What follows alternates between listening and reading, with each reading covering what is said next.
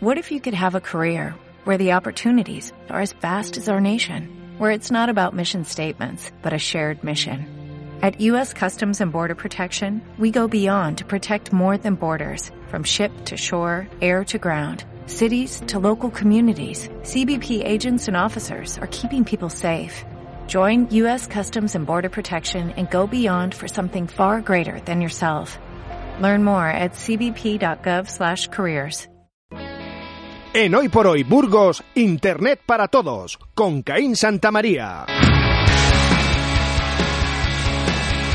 Hola Caín, ¿qué tal? Muy buenos días. Muy buenos días. Desde Innovanity nos viene para contarnos cosas muy interesantes sobre las nuevas tecnologías y cómo nos pueden ayudar en el día a día o en este caso cómo nos la pueden liar en el día a día porque a veces hacemos caso a asuntos que no son del todo ciertos o que son directamente falsos y que nos llegan a través... Eh, antes era por correo electrónico, Caín. Ahora son directamente por WhatsApp o las vemos en redes sociales, en Twitter, en Facebook. Gente que se hace eco de, de bulos, cosas que no son ciertas, pero que van pasando la cadena y se hacen virales, como me comentabas antes fuera de antena. Esto al final se hace viral. Sí, al final es como el, el gran asunto de toda la gente que hace marketing en Internet. De quiero hacer contenido viral. Pues lo más viral, en este caso, que hay en Internet ahora mismo, bueno, que siempre ha habido y siempre ha existido, yo creo que a nivel también fuera de, Internet, son los bulos. Eh, los bulos en Internet se llaman OAX, es decir, escrito OAX, con X al final, que es básicamente, pues eso, eh, es una noticia falsa eh, o un, un, intento de hacer creer a un grupo de personas que algo falso es real.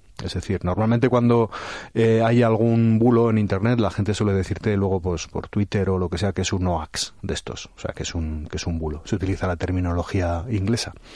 Y son muchos y variados y llevan en Internet y con nosotros, pues desde lo que decías, desde los tiempos de, en que solo teníamos el email para comunicarnos entre nosotros, en los que, que viene también por una parte de, de lo que eran las, las cartas cadena que se hacían antes, que eh, te decía, eh, no sé, que hicieses algo, que hicieses algo que, que, que, que tuvieses, hicieses algún acto o lo que fuera, o que pidieses a no sé quién que te hiciese un favor, entonces esto se lo enviabas a 10 personas y esas 10 personas eh, podrían hacer que tú tuvieses suerte en tu vida y si no, pues igual se moría tu gato o cosas así.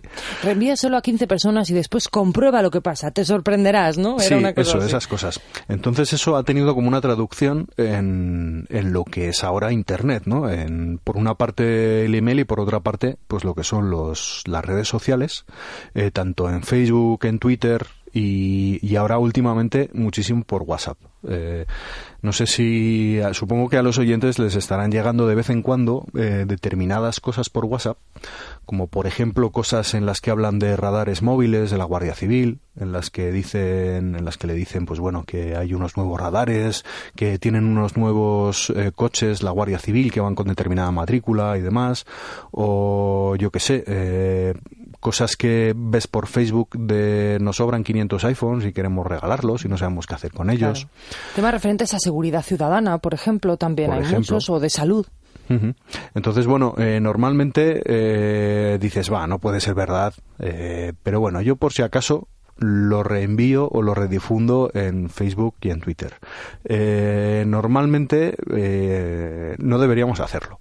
Si tenemos la duda de si es verdad o no, lo primero que podemos hacer es coger, por ejemplo, si es un email, cogemos la primera frase del texto del email, eh, lo copiamos y lo pegamos en Google.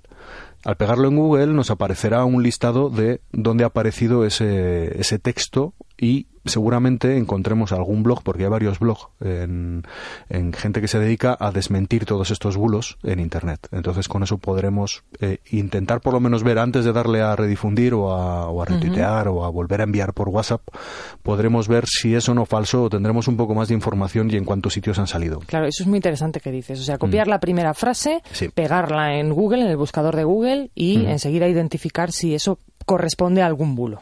Eso es porque eh, normalmente suelen ser textos, pues bueno, tengo aquí una definición de cómo reconocer, ¿no? El, el, los, los, cinco puntos con los que reconocer, que, que, los voy a leer, que es básicamente, la mayoría de los bulos son anónimos, no cintan fuentes y no están firmados, por lo tanto, eh, con eso evitan repercusiones legales. Los bulos carecen de fecha de publicación y están redactados de una manera muy atemporal, para que permitan el máximo tiempo posible circulando por la red. Los bulos tienen un gancho para captar la atención del internauta. Eh, hay que tener en cuenta que cualquier cosa que empiece, lo que no quieren que sepa, lo que no quieren que tú sepas, o importante difundir, o esto es eh, todo el mundo tiene que conocer esto, o demás, normalmente suele ir detrás un bulo de todo eso. Eh, los bulos también suelen estar escritos en castellano neutro, es decir, eh, suele, no es un castellano de España ni es un castellano de Hispanoamérica, sino que es un castellano neutro en el que se utilizan palabras bastante normales, no se utilizan modismos eh, propios eh, de España o de una región, y queda todo como muy neutro, todo ese lenguaje. Y luego suelen tener faltas de ortografía, les suelen faltar acentos, eh, suelen tener problemas con la C, con la Z eh, o con, con la S. Eh, y bueno, eh, suelen estar redactados de una manera un poco extraña muchas veces. A veces en mayúscula, van todos en mayúsculas. todas en mayúsculas y con muchas admiraciones y, y demás.